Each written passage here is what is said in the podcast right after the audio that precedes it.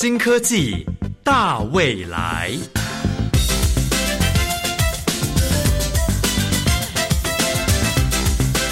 科技的进步让你看得见未来，深入浅出的介绍让你听得懂科技。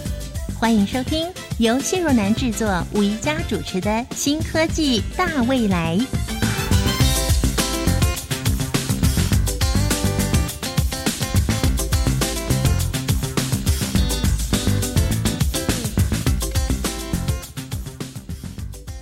年的八月份，国立海生馆呢公布了他们在小琉球调查珊瑚生态，发现整个西南海域珊瑚白化的现象大概有三成之多，并且呢在持续的恶化中。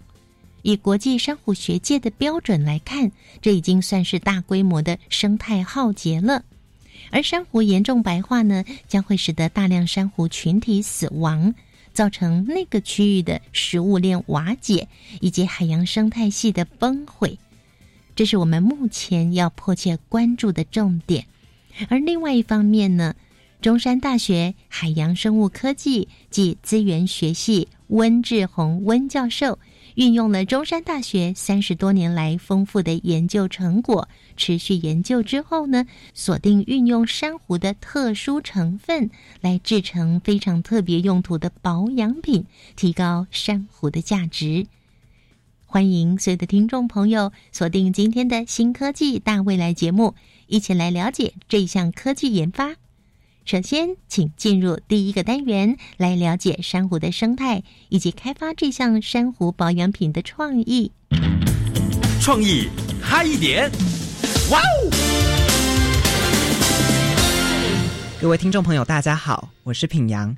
您现在收听的是创意嗨一点单元。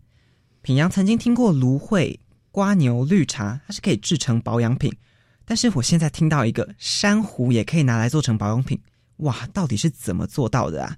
海洋生态其实最近受到地球暖化，造成蛮多珊瑚白化，然后有些珊瑚是保育类，所以在珊瑚的取得上，其实就已经是蛮大的问题了。到底要怎么做成保养品？那它和一般的保养品又有什么差异？最重要的是，珊瑚保养品的创意和独特之处又是什么呢？我们邀请到国立海洋生物博物馆气化研究组研究员宋炳军教授为大家说明。教授您好。诶，平阳您好，各位听众大家好。珊瑚是要怎么做成保养品？然后是运用类似它的什么部位或是什么成分呢？呃，珊瑚其实是一个非常特别的生物哦。我们目前其实是用珊软珊瑚的供肉组织当做一个，然后利用有机化学去做呃萃取成分以后把。工作组织里面的一些特定的化学成分萃取出来以后，加在我们的保养品里面，当做保养品的一个部分。珊瑚的种类有多少？像刚刚你有提到说它有软珊瑚，然后它的那个组织的部分是每一种都可以做成保养品吗？还是只有特定的珊瑚的那个组织才能做使用呢？呃，珊瑚目前为止，其实，在全世界其实分布的非常的广哈。那确定的种类的数目，其实目前为止并不是这么精准哈。以石珊瑚为例的话，目前为止全世界大概有七百多种。那在台湾垦丁海域的话，目前可以发现大概其中的两百五十种。所以我们的生物多样性其实非常的好。那另外我刚刚提到的，我们可以当做那个保养品的萃取成分的软珊瑚跟柳珊瑚，目前全世界加起来将近两千种。将近两千种，但所以刚刚连十三湖一起算的话，目前为止大概在两千七百多种。目前的记录上，那我们相信其实有很多其实是没有发现的。那第二个，每一个珊瑚都可以用，其实一一定要经过研究的程序，因为有些珊瑚在萃取的过程里面，我们发现它们其实并没有这样特定的活性。就你就把它想象成有点像中草药的成分分析，其实每一关我们都必须经过严格的把关，它才能够真正的发挥它真正的功效。以后我们再添加它在保养品里面，这一点其实。是是非常特别的，每每一个珊瑚都需要做一个更精密的化学上面的，或者化学或者生物上面的的检查以后，我们再可以去添加在我们的保养品里面。但是要采集珊瑚啊，是会破坏生态环境，所以你们会选择说，除了采集以外啊，你们会直接自己养殖珊瑚。自己养殖的话，要怎么养殖？我们一开始在研究的过程里面，从野外型去做研究的过程，只会采集非常少样的，因为那是样品的来源。那我们一旦发现这些珊瑚它具有发展的潜力的时候，会会开始把一开始的野外型移植到我们的养殖缸里面，所以我们开始会去做养养殖型的珊瑚。因为你不可能把我们举个例子好了，你不可能把垦丁国家公园的海域当做我未来的呃的农场去做收集，因为因为这对环境生态的压力的破坏实在是太大了，所以我们会选择去做这些。呃，能够有潜力发展的，我们开始去做养殖。至于我们怎么怎么养殖，其实台湾其实是一个宝岛，我们四面环海，所以我们我们现在其实是在利用我们的后场海洋生物博物馆的后场的场域，以一个仿生的状态，模仿自然的状态去养殖这些珊瑚，哦，尽量不给它任何大量的人工干预。最近整个全球气候变迁的海水的温度现在变化非常的大，现在会拉得非常的高。但是珊瑚本身它又是一个特殊的物种，它水温低于十八度、高于二十八度，常常就会面临死亡的压力。所以现在常常抽进来的海水的海温如果高的时候，我们甚至要让珊瑚吹冷气。这种情况下，我们甚至要我们的海水是要做降温的动作的。这时候降温的话，其实在某些情况下其实相对会困难，因为它的水体量其实很大。刚刚有讲到说。饲养珊瑚的时候会仿生，除了是饮用它们的海水之外，还会有什么办法吗？呃，比如说在缸子里面，我们会模仿它在野外的生态。比如说，我们会在缸子里面加入野外除了珊瑚以外，其他的生物物种在里面，像比如说海参、海参、海星，甚至是鱼、藻类，让它一个维持一个生态稳定的平衡的情况下，这是我们给它的人为干涉其实会更少。更少的情况下，可以模仿以以化学来讲，我们可以希望它在化学的稳定性上面是持续性的。我们常开句玩笑话啊，以前有个广告词叫“甜甜的雄厚”，我们希望它。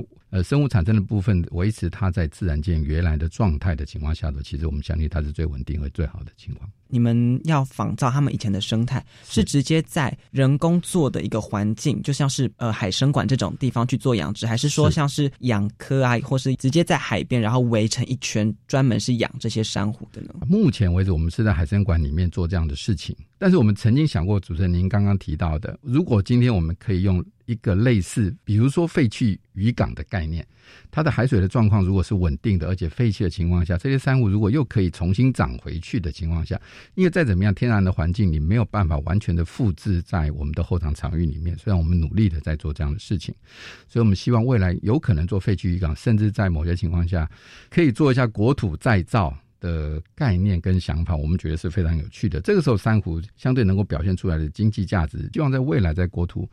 保育跟富裕的这个的这个部分，其实能够有有更大的琢磨。这样运用珊瑚制成的保养品，主要有什么特色？这是用来当做原料的珊瑚，它其实第一个，它几乎完全没有毒性。它在抑制某一些发炎反应的部分，其实目前为止效果其实是非常好的。我们以前在做天然物化学成分的研究过程呢，以往的过程，我们通常都是以以治疗疾病的部分当做一个标的，但是反过来调节生理状态，所以我们这次会用药妆的方式在做处理。目前为止，我们找到是这个珊瑚找到一些特定成分，对发炎反应其实有很好的平衡效果。我们觉得这一点其实是非常有趣的。以及另外一个部分，其实它对于伤口收口的生理反应，其实相对上是非常正向的。所以，珊瑚保养品的特色是抑制发炎，或是让伤口小小的收口，它也是保养品之一吗？呃，目前为止，我们希望是往这个方向走，但是因为在药妆品跟真正的医药用品中间的界限其实是很清楚的这种情况下的时候，目前为止，对于伤口收口的效果其实是相对有有一些成果的，以及抗发炎的这个部分，它对于抑制某些特定的发炎蛋白的部分，这个这个部分其实表现其实是非常的好。那这个独步全球的这种研发的创意是怎么想到会想要用珊瑚？台湾在研究珊瑚的过程、化学成分的过程里面，其实已经花了将近大概三十年的时间了。那以往的目的，我们通常就刚刚我提到了，在在治疗疾病的这一块的情况下，是因为我们找到的化合物其实非常的多，那并不一定是每一个化合物都可能有在治疗疾病方面的功能，比如说抗菌啊、癌症啊什么之类的这样东西。所以我们开始建立各种不同的生物活性的筛选平台。这时候找到了这些珊瑚，它具有抑制发炎反应的这个部分，其实会有很好的疗效的部分。那我们相信所有的生生物里面所产生的化学物质一定都有它的用处，只是我们不知道而已啊！在这个过程里面啊，我们建立了一个平台，但我们也是跟国内的其他大学或者研究单位合作，建立了这些平台以后呢，然后去把可能潜在的功效统统把它发挥出来。现在要怎么去获取？因为比较少看到像是在一般的药妆品店看到是珊瑚。非常非常谢谢主持人提到这个。那我们之前因为我们承接呃科技部一个加创计划的部分的时候，那在国内的话，以中安大学。就高雄的中山大学为一个领导单位，它目前为止其实有一些这样的成果，其实已经出来了。那我们预计在这一两年之内，其实是有一些产品可以问世的这样子。国立中山大学，然后工研院。国立海洋生物博物馆在这个部分其实有一个很好的合合作。目前为止，其实有一个小小的品牌，其实现在正在做 cooking 的工作，这样子。就我们突然讲说，它正在正在起步当中。那我们希望这个是一个国内非常特别的海洋的品牌。我们希望能够以后有机会以台湾为名。我们我们其实是一个海岛国家，我们以台湾为名的方式，利用我们这么好的生物多样性，能够把这个品牌以以及它的产品能够做有一系列的支持。那我们相信中央大学在这个部分。中央大学海参馆以及工研院在这个部分，我们相信会有很好的琢磨的。那就是夏天到，很多人去海边玩会擦防晒乳，可是防晒乳听说会造成珊瑚变白，是为什么呢？那再加上就是除了这样，要怎么避免擦了又会危害到珊瑚？有什么方法可以比较好呢？呃，全世界目前为止，一年因为呃防晒的关系，倒进去海里面的那些防晒乳，大概将近一万吨，六千到一万吨左右，全世界加起来。那这里面因为有太多的特殊成分了，它因为会吸收那 UV 紫外光，干扰到整个珊瑚礁生态系。其实珊瑚只是一个标的，它会影响到整个海洋生态系。珊瑚白化其实是一个呃迈向死亡的象征。那珊瑚其实白化并不代表它死亡了，但它会告诉你说现在的状况其实是非常不好了。所以我的共生藻离开了，所以它开始做白化。因为对珊瑚来讲，这些是一个全新的化合物，而且珊瑚完全没有见过，而且对对这个环境其实是是有害的情况下，如果在这种情况，但是又一定要擦防晒的时候，其实皮肤科他们医生的建议说，可以试着去做一些其他的，比如说用钛的化合物或者锌的化合物去做防晒。常常我们在开玩笑说，如果你真的要防晒，又希望在海洋生态这个部分能够进一些力的话时候。麻烦你下水的时候多穿一些衣服，就直接让它在遮蔽阳光的的部分下手，其实会比较好。透过宋教授的介绍，让我们了解到其实这么多有关珊瑚的生态，还有像是制成保养品的创意还有特色。那这个独步全球的研发，啊接下来新科技大未来单元将会由主持人宜家来专访国立中山大学的温志宏教授，告诉大家更多有关这项珊瑚保养品的科技研发过程。所以提醒大家，去游泳如果怕晒黑，就改成穿多一点的防护衣，尽量少去擦防晒乳，尽量减少我们的海洋生态被破坏。我是平阳，那我们下回再见喽，拜拜。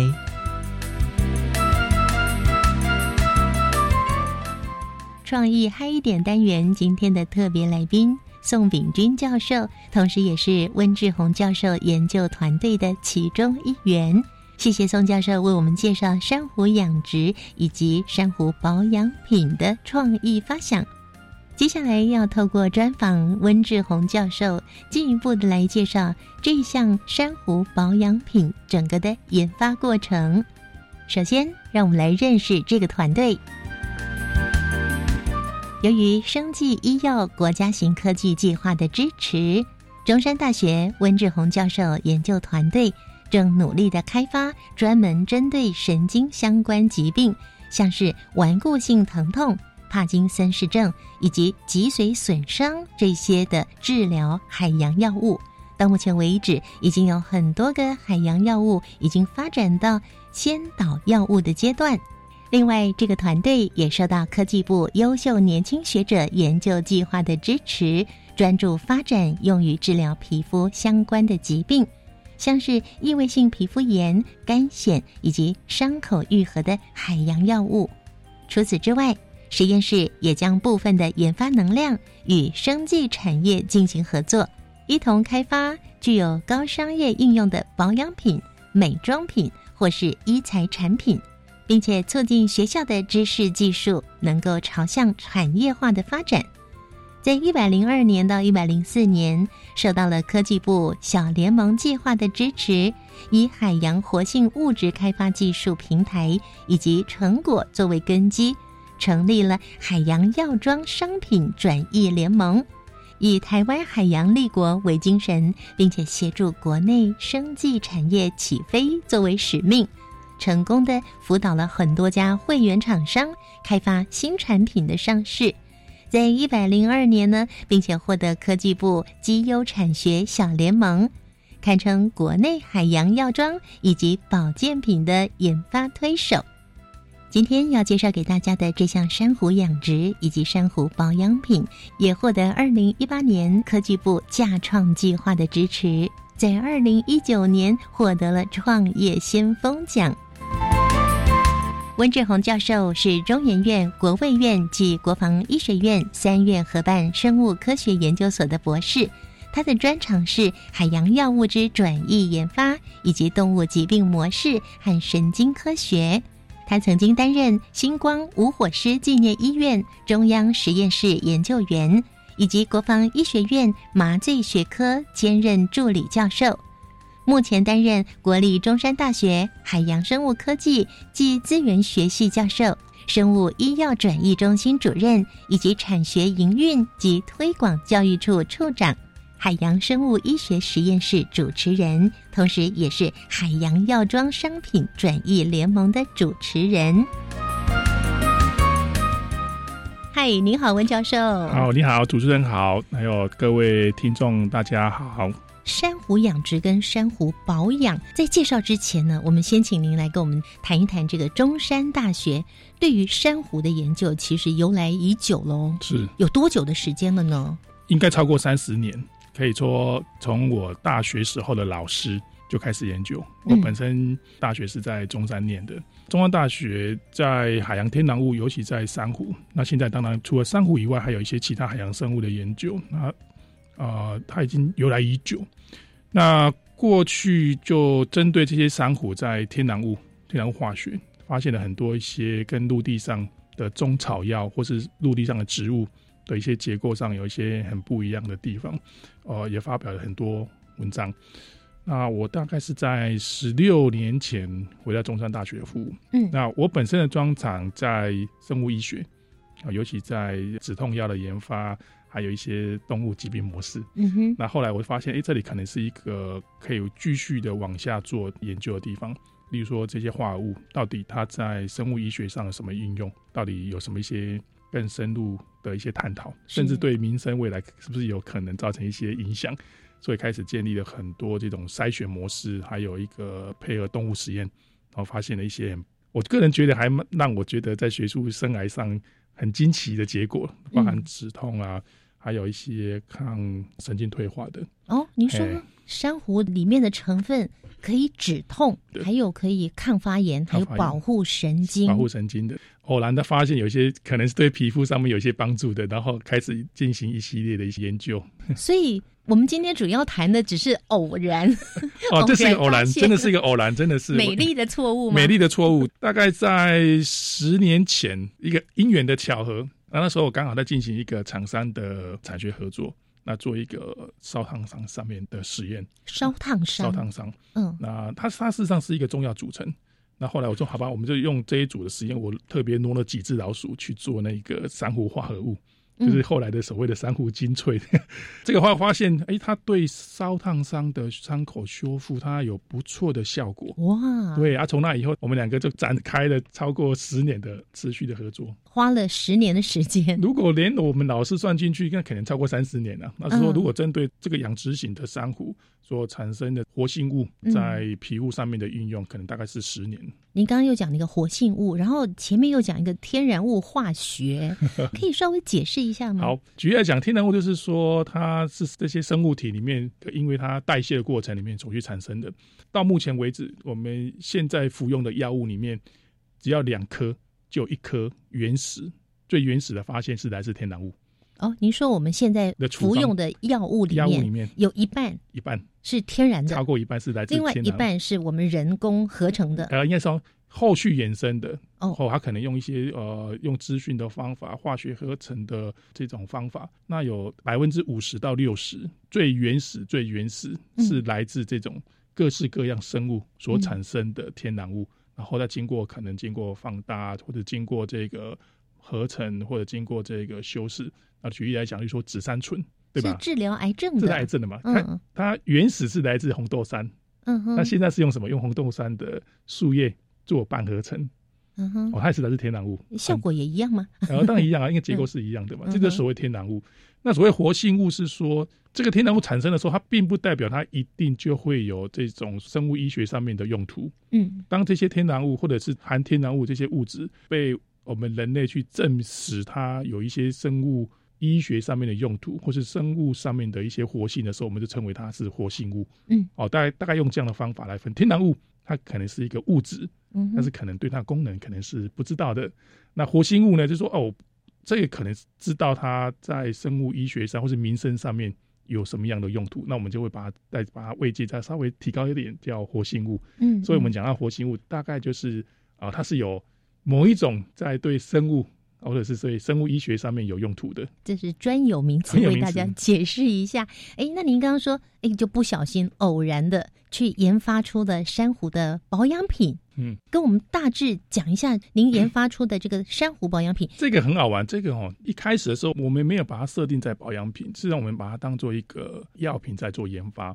那一开始的时候，我们是发现它没有毒性，这个在我们老师辈都知道，它就是没有毒性。是，那没有毒性，可能就暂时先把它放着，因为那时候大部分我们还是很多做天然物的，还是希望从这里面找到一些抗癌的东西，抗癌。嗯嗯，看现在很夯，对对因为很夯癌症的癌人症还是数很多，这个是呃死死直因的第一名，第一名，第一名，他已经大概大概有二十年了。发现这个没有毒性的时候，就把它先搁着一边。那后来我十六年前回到中山了之后，重新的把这个活性物嗯去把它用一些非抗癌的方式去把它重新定义，都发现它事实上有很好的抗发炎。然后我们就把它用在类风湿性关节炎的老鼠，发现它有很好的治疗效果。哎，类风湿关节炎也是一个很难医的病也哎。难很难医。现在当然有一些药了哈，但嗯是每种药都有它的优缺点嘛，可能有些副作用啦，或者是一些药物价钱等等嘛哈。未来我们希望从台湾。从本土的珊瑚里面，甚至我们从台湾的产业去找到一些很对台湾的生物医学啊上有一些很重大影响的一些结果，嗯所以我们那时候全部的注意力都放在哇，这个要怎么解决它？嗯可是那时候实际上有碰到一些不太容易解决的，例如说它原始是来自野外的珊瑚，那野外珊瑚大部分都是在生态保育上，它是一个很重要的议题嗯哦。即便它是软珊瑚，我们的珊瑚事实上是硬珊瑚是保育的，绝对保育是载体式的。那软珊瑚在某种程度上是可以开放，但是它还是基本上我们还是尽量的是以研究为主。你如果要产业化的话，那是肯定是另外一个议题。嗯，所以当你在做一些药物研发，我们持续要往前推动的时候，就会面临一个问题，我们量的问题。我们事实上没有那么多的一直重复采那个珊瑚，重复采那个珊瑚，到时候会上媒体。而且这个药物还有一些特性上没办法解决，所以我们已经把它搁置。虽然它可能对这个类风湿性关节炎的这个动物模式有很好的帮助，但是我们先就会先先搁置了先搁置了。嗯因为我们那时候还有其他主题在发展。那刚刚有讲过，那是一个偶然的机会，屏东海生馆宋明君老师，他他算是我学长，嗯他就偶然一天晚上打电话给我，哎、我有个东西哈，一个月后要交报告哦，因为我自己本身专长是在动物疾病模式，我大概手上有大概超过三十种可以模拟人类的疾病，刚好手上就在做那种烧烫伤实验。我也不，其实我也不晓得那是什么东西。坦白讲，当初你就送来吧，反正我就挪一只老鼠，挪几只老鼠给你用，嗯我就把它抹上去。那就有学生回报，包老师那个修复很好哎、真的吗？我看一下哦，然后我就给宋老师去交了报告。那后来他才给我讲说，那个是从珊瑚养殖来的嗯哼，哦，也就是说，它可以用养殖的方法去解决我不用去野采的问题。这个在生态意义就很棒了。就是说，我们很多研究并并非一定要在从野外，野外去采。因为野外终究这个珊瑚在野外，它有点像热带雨林，它嗯孕育的很重要的海洋的生态。是等于是破坏了生态了。那我们是当然在我们老师辈在做这些研究是是是有一个小范围，以嗯不影响生态环境下去做采采集。你说 maybe 可能是一公斤、两公斤、三公斤，实际上嗯对整个海洋生态的影响是非常非常非常有限的。可是你后续要在做持续的时候，不管是要做药物研发或是做产业化应用，我们不太可能再回去再做同样的事情，对，对不对？那他那时候宋炳金老师跟我讲说，这个东西是可以可以用养的，可以用养的。你可以养，那是不是有很多东西你都可以养？你的心目中有好多想要让它养的吗？，对，有哎，这样那这样子是不是有一些因为那时候筛选了一些东西，可是因为受限它的量的问题，我们没办法再往前的时候，那这些你是不是可以解决？哦，这些可以解决啊，那我们就不需要再重复的去做，可能会造成生态有隐忧的问题嘛。对啊，所以从那以后开始，我慢慢的哦，这个可能未来在做药物研发或者是在做产业化，嗯那可能就非常具有价值，因为我们不太可能所有事情都是从野外来。嗯哼，是，所以呢，就有了一项科技部的产学技术联盟合作计划，产生了海洋药妆商品转移联盟喽。没有错，没有错。下一个阶段呢，我们再请温教授来跟我们介绍这个海洋药妆商品转移联盟的发展，还有这一系列的研究过程。我是重新归零周五大智养心殿的心理疗愈老师徐大志。重新归零周一至周五零点到一点，每天都有来自不同领域的心理咨商疗愈专家陪伴大家，请听您的心声，为您开启健康快乐的每一天。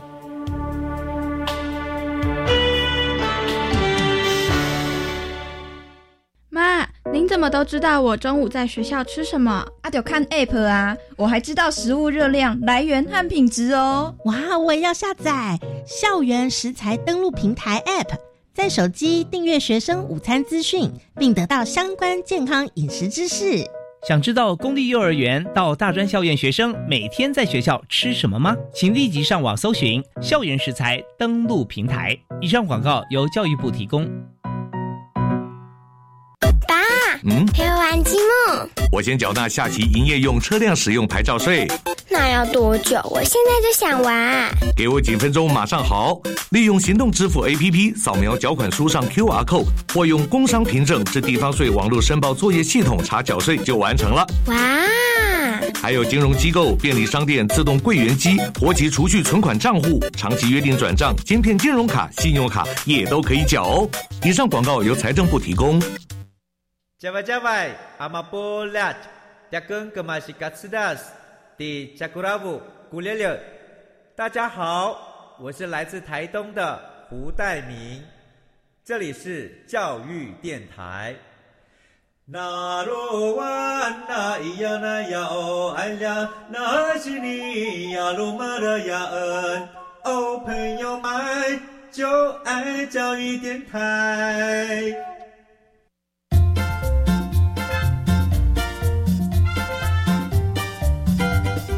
新科技大未来，每个星期三上午十一点零五分，与你在教育电台的频道上认识新科技，迎接大未来。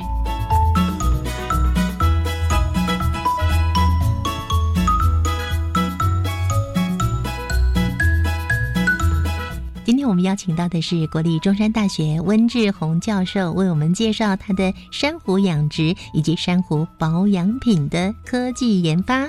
他不但获得了二零一八年架创计划的支持，同时呢，也已经创业了。那获得了二零一九年的创业先锋奖，并且也因为科技部的产学技术联盟合作计划，邀请到了中山大学、东华大学、高雄医学院以及海生馆和一些生技产业共同结盟为海洋药妆商品转移联盟。那我们接着就请温教授来。来给我们介绍这个联盟喽。这个联盟事实上，我们很幸运拿到两期六年科技部的补助。那科技部想要做什么事情？他说：“哦，事实上我们台湾有不错的产业，一个产业有时候需要解决一些问题，或者是说需要一些创新的 idea 的时候，嗯，他可能是求助无门。那科技部说，那如果呃学界们有类似的技术，然后可以把它兜起来。”去服务某一些特定领域的，嗯，而不是一对一，因为一个老师会的，一个实验室会，就大概只有一两项或者是几项。嗯，那如果可以把七八个老师把它兜起来，兜起来之后，那这些领域就可以变成它是一个比较大的一条龙的方式来跟这些厂商做服务。嗯嗯，哦，所以当初用这样的 idea，我们就去找找了几个志同道合的朋友 的学界的朋友，还有一些是呃不同系的。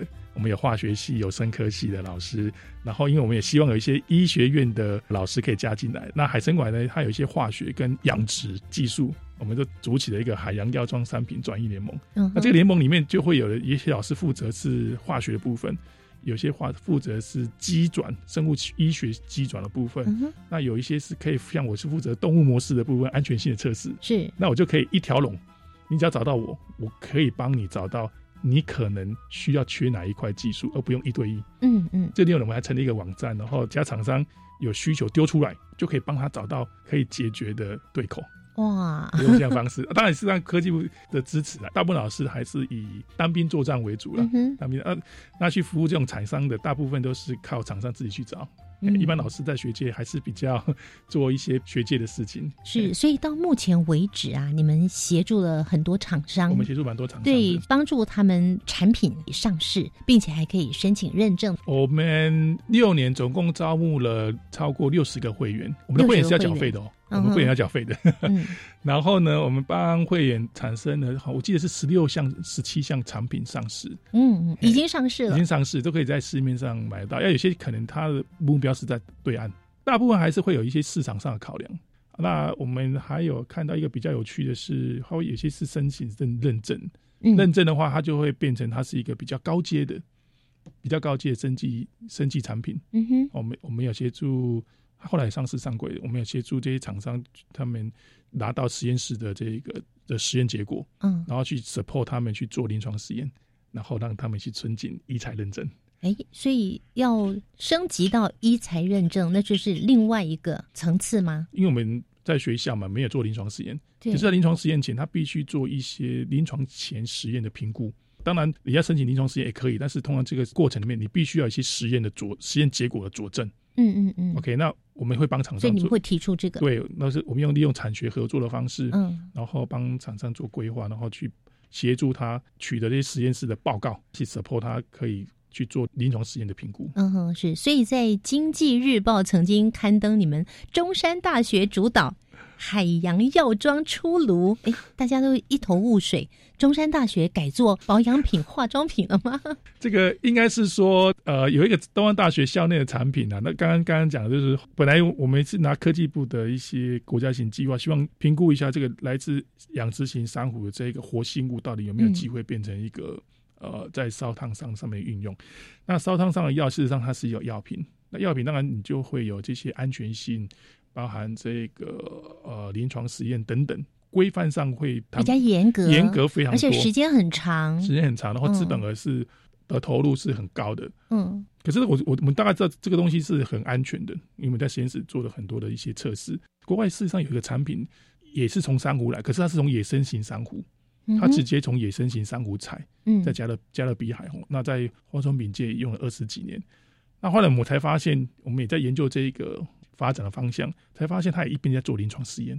也就是说，他事实上在保养品上面已经用了二十几年，哇！然后呢，在慢慢的在支持这个临床实验，嗯，所以他等于是与时并进。那我们说，哎，那如果这样子，我们是不是可以学参考它？而且我们价值更高的原因在我们用养殖的，我们不会对生态产生任何影响，嗯嗯嗯，对不对？那你你从野外的，当然野外成本低嘛，然后呢，可是野外可能它有一些全球变迁的问题，嗯，污染的问题，甚至有游轮在那边，如果呃排了废油。对对，那如果我们用养殖的，我们是用环境控制的，我们几乎事实上是可以定期的去检验，然后包括这些水质，包括一些生长环境，对海洋的环境实际上是友善的嘛。嗯哼。那如果我们拿这样的东西去做保养品，或是做这种所谓比较好一点的这种护肤产品，那是不是跟国外就有一些可以有个区别？而且它的品质是可以掌握的。对，因为尤其像欧盟，他已经明白的讲说，如果你是发展非医疗的这种保养品，是不准去做动物实验的。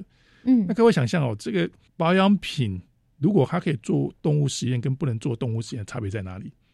你会觉得有做过动物实验的，它是有比较保障的，感觉效果更好，感觉效果会比较安全，感觉效果比较好。那如果什么都没有做过，而且做过细胞学实验，直接要抹在人体的，嗯，这个就因为就欧盟而而言，他认为这个是不是不是必要的啊？嗯哼，这是人类因为。因为他自己的需求，因为爱美嘛，爱美嘛，对不对？爱美可有可无。对啊，但是我们这个东西事实上是有做过动物实验的。我们知道，我们是要发展药物的，嗯、我们不是只是发展保养品嘛？只是说保养品只是个意外。对，那我们我们现阶段诶可以用用保养品的方式，嗯，来看看整个保养品在人类上面实施，事实上是有这些民生经济的价值的。哎，讲到这里，我突然想要问你啊，温教授，你是不是擦这种保养品？你皮肤为什么这么好？呃，我们是研发者啊，其实我的学生还还蛮辛苦的，说我们每次打样完以后。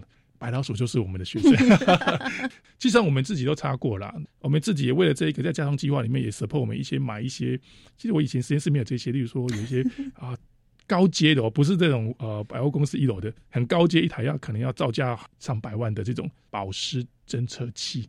保湿侦测器，例如说这个全年扫描仪，嗯，那这种都是这种研究等级的。我们自己内部事实上有除了做动物实验之外，我们也做过自己内部的评估。嗯，我们包含我们的原料还跟当初国外那个原料做过 PK，一样都在啊动物实验上面去做过这种所谓测试，我们一点都不输。是，嗯，所以呢，其实你们这个联盟很厉害耶。我在网络上看到有七间实验室。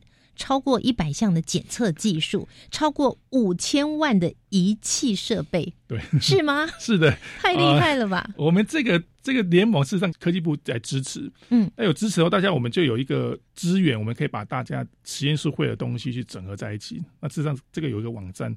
大家可以输入海洋药妆商品转移联盟，事实上可以找那个网站那个进去。那我们有分会员跟非会员，非会员可以看到大概里面的状况。如果是会员的话，可以看到里面每一项技术的实施方法。好，我们讲清楚，海洋药妆商品转移联转移联盟。对，我们当初成立有一个很重要的目的，因为我们大部分在公立学校的资源是来自政府，嗯，来自社会，那这些事实上都是纳税人的钱。我们是秉持着是取之于社会。回馈于社会，嗯，啊，因为这些社会可能大部分民众是没有感，可是产业也是社会一部分，是，所以我们希望是说，呃，在我们学校行有能力，我们有我们有在学校里面有教学研究服务，在许可之下，我们希望把这一些仪器、学生、技术可以跟我们的产业做更多的互动。那主要是我们取之于社会，那希望我们的国家经济可以更好。在科技部里面有各式各样联盟，那我们是 focus 在保养品。是医材，嗯，甚至保健品上面的主要的一些呃研发或者一些协助了。是，所以今天听节目的听众朋友会变漂亮。会会会。哎，我非常好奇，哎，您刚刚说这个珊瑚是养殖的，那但是珊瑚的种类应该很多。哦，那你如何去在这么多的种类里面去找出几样是你们来可以做深入研究的，然后又有衍生物，又有这些产品出来的呢？哇！这个实上哦，这个研究应该算是一个上中下游的研究。你说在上游的，就是从各式各样珊瑚里面去分到这一些结构上很特别的，或者是说跟陆地上很不一样的结构的。那中下游的呢，就是例如可能怎么把它做修饰，把它放大，或者像我是做中下游的话，甚至把这些化合物定义它到底在民生上面，或是在生物医学上面有什么用途。嗯哼，完了之后呢，才才知道哦，原来。什么样的珊瑚产生什么样的活性物？这个活性物可以做什么用途？嗯，那我们再回去再看这个珊瑚是不是可以放大的？那以珊瑚进出来这一个，这个珊瑚事实上全世界很多地方是有的，就是一种珊瑚，对，一种珊瑚，它是它叫什么名字？叫皮卵珊瑚，皮是皮肤的皮，很巧，知道它皮肤上的应用是后来才知道的啦。一开始它就叫皮软珊瑚了。那那个软是 软是很软硬的软。那这个皮软珊瑚事实上，它当然还有好几个这种所谓的不同的品系。那台湾这个是比较特别，台湾事实上绿岛、垦丁、呃蓝屿，甚至在北台湾澎湖，它通通通是有的，都有都有。我看它的样子啊，好像一大朵木耳哦，是吗？应该是它的皮颜色暗红色哦，不会，它如果是晚上会放荧光哦。哦，它会放荧光。对对对，所以如果呃，如果到网上去看到一个很漂亮，那是到晚上放出了荧光。哦，它一般珊瑚里面会有共生藻，那有些藻类它会有一些特殊的呃，可以吸收特殊的波长，会放出一些荧光，有红色的、绿色的。不过大概以绿色、红色、蓝色会比较居多啦。哇，你一定看过好多漂亮的珊瑚。很多很多很多。台湾台湾其实珊瑚还养的还蛮蛮进步的哦。台湾的珊瑚养养殖产业。做的蛮好的，可是因为我们我们有这种产业哦，我们有这种产业，只是大部分不知道这一种产业都是在水族观赏玩家。了解了，了解，海水现在懂了，就人数并不多，人数并不多，因为那也我们买回家也不好养，大部分这个需要交很多补习费，对呀，对，所以它并不平民化的，没有，嘿，但但是它确实上在某一些族群上面，它事实上是一种产业，那它可以做造景，它可以做养殖，台湾这一块养的很好。嗯，考考听众朋友，珊瑚是动物还是植物呢？呃，珊瑚是动物，珊瑚是动物。那动物里面有植物，还有共生藻，共生藻是植物。哦我相信听众朋友一定非常的好奇，这种疲软珊瑚到底从里面提炼出来的这些物质呢，是会让我们的皮肤变得更漂亮吗？更细致吗？还是会变得白白嫩嫩的呢？这稍待一会儿再介绍给大家喽。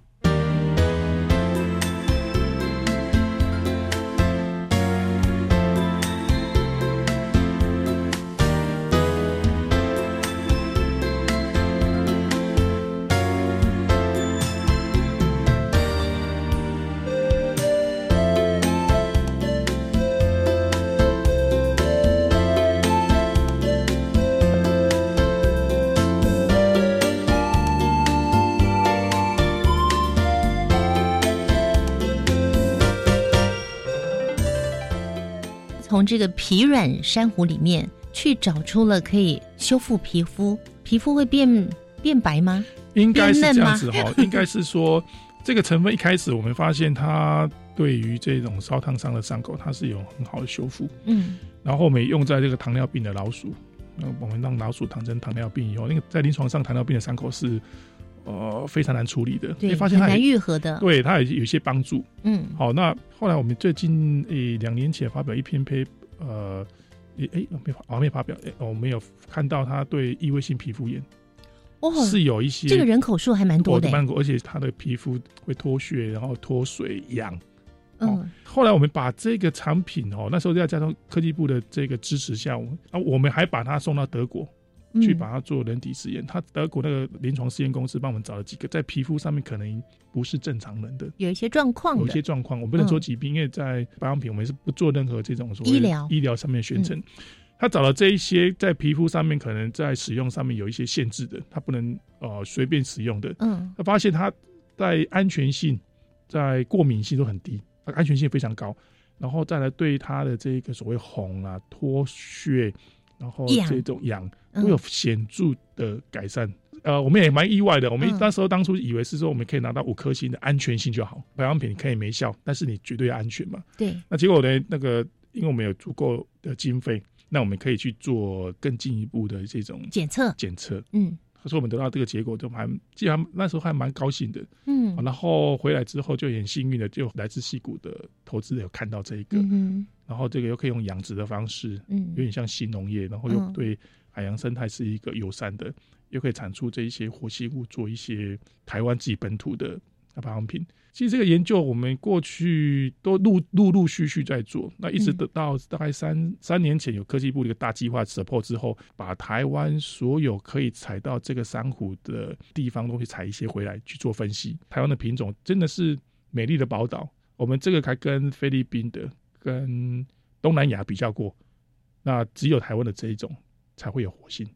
哦，你刚刚讲那个那个皮软珊瑚一样都叫皮软哦，那。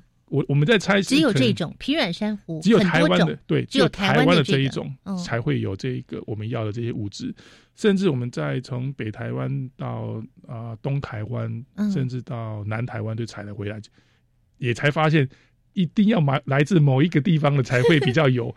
哇，这个秘密，这是秘密，让我们觉得哦，那时候觉得啊都一样啊，依照我们生物学，嗯，人就是人，人到美国还是是人啊。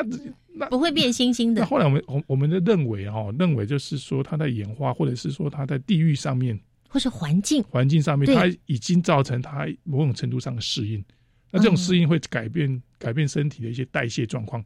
哎，那我就好奇了，那是野生的啊，野生的。可是为什么你去养它的时候，变成人工养殖的时候，它也依旧还会有那样的物质存在呢？OK，就变成是说，如果我们从某一个地方移进来的，当然我们的养殖环境需要去模拟哦原来那个地方的，我们不能把它改成我们自己想要的。所以那个海水的浓度啊、温度啦、温度啦、光照啦、水要模拟，要模拟。我们是希望它提供它最原始，它可以去产生这一个活性物的地方嘛。那现在在工业的协助下，我们还发展这种所谓智慧系统，例如说。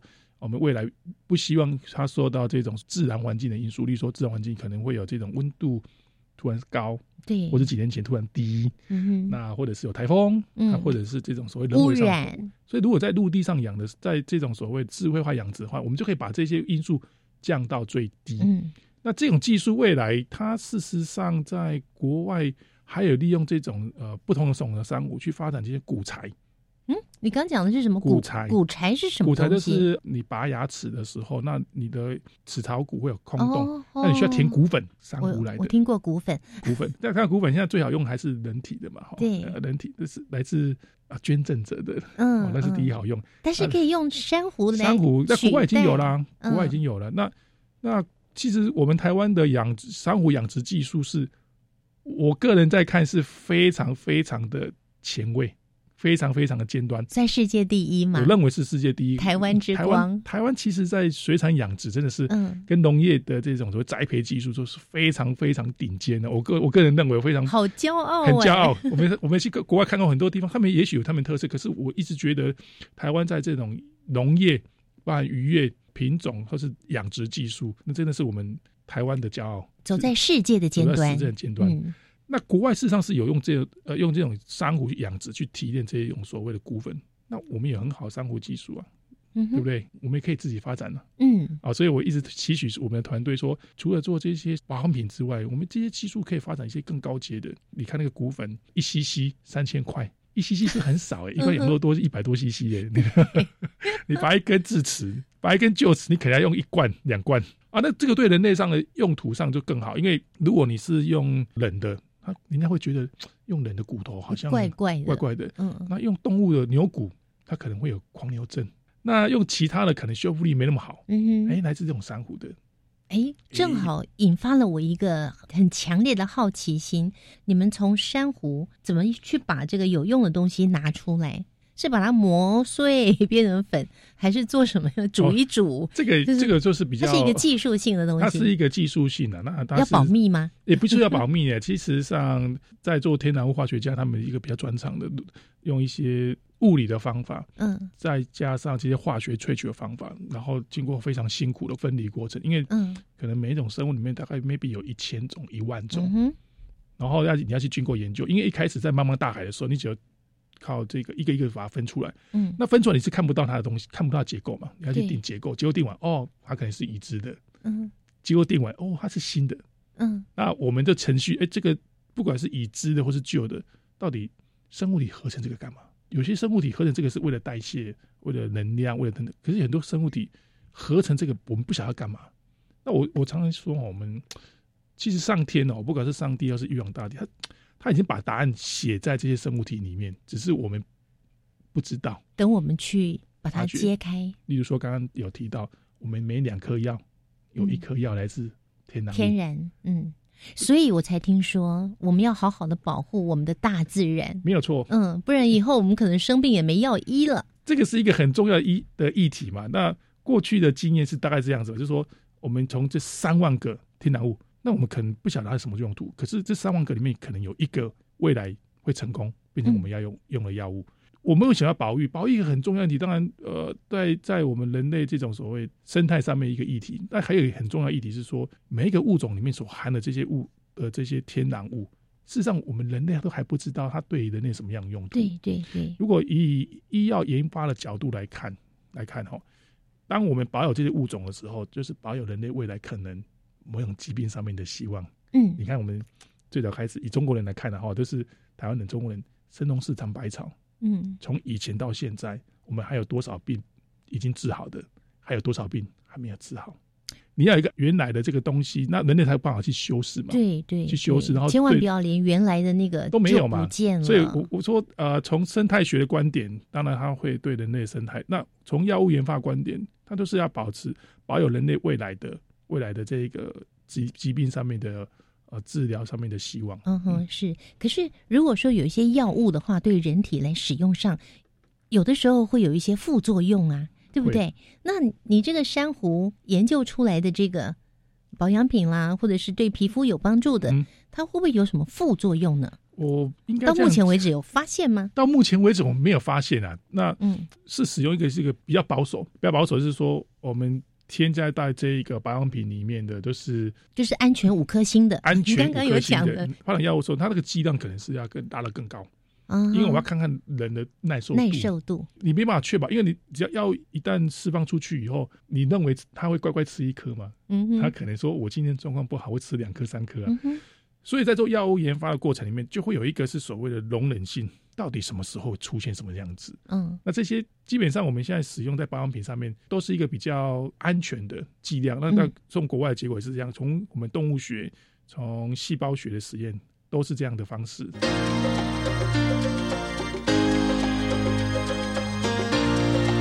科技好生活。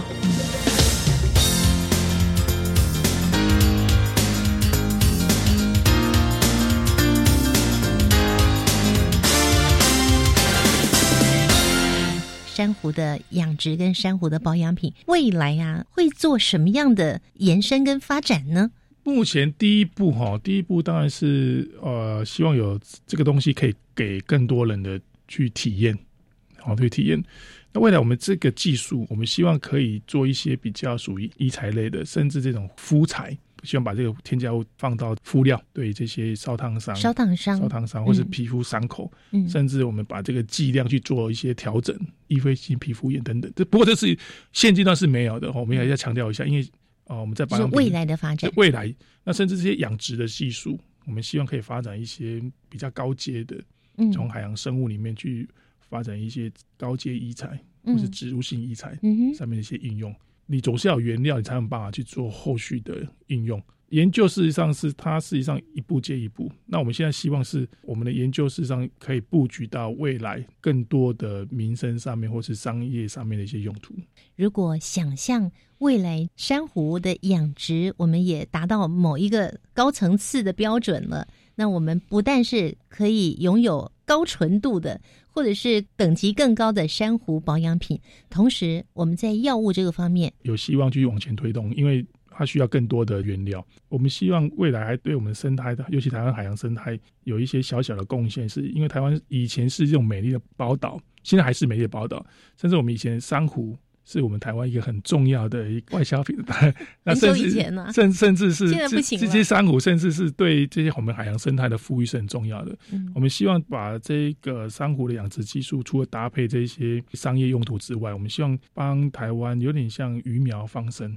嗯我们希望把这些多余的珊瑚可以放养回到原本应该回去的地方。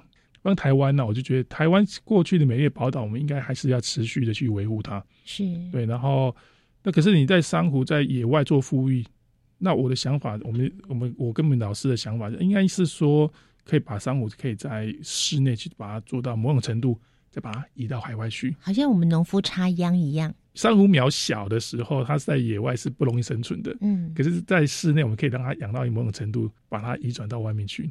我是觉得可以帮台湾的这些生态做一些富裕的事情呢、虽然即便是小小的范围，嗯但是也是一小步嘛。如果假设我们可以有更多珊瑚研发成功的时候，我们就更多样的珊瑚，可不可以做更多的事情？是我们非常的期待，但是我相信节目最后你一定也很希望能够呼吁我们全国所有的听众朋友一起来为我们海洋的保护尽一份心力。对对对，那那如果你们有在野外有看到珊瑚，有潜水看到珊瑚，你就让它在那里，它在那里对于海洋生态的贡献会远比我们把它拿上来做的更多。嗯，那这些海洋未来生态富裕跟多样性，事实上都是有利于我们生活在这一块岛上的人民。嗯，然后再来是我在还在呼吁说，不要留下任何不属于海洋的东西，不要留下不属于海洋的东西，请你把它带走。不要以为海洋很浩瀚无边，什么都可以丢到海里。它终究还是会靠岸，对，终究还是靠岸啊。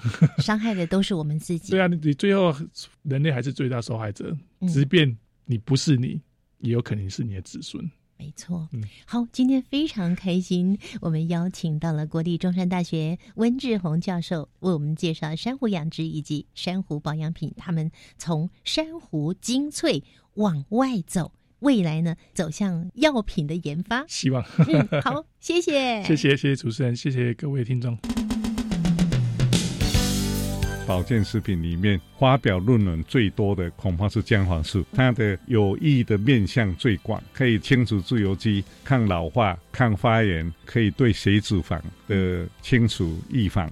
就是姜黄素的衍生物增加它的生物利用率，新的小分子新药、新的化合物来作为肝炎的预防、肝癌的预防，或者是治疗阿兹海默症的药物。失智症的人口增加的速度非常的快，而其中又以阿兹海默症居多。在下个星期节目中，我们将邀请南开科技大学特聘教授苏益仁苏教授来为大家介绍这项由姜黄素衍生物所研发而成的治疗阿兹海默症的药品。我们期待下个星期三上午的十一点零五分，新科技大未来节目中再会了，拜拜。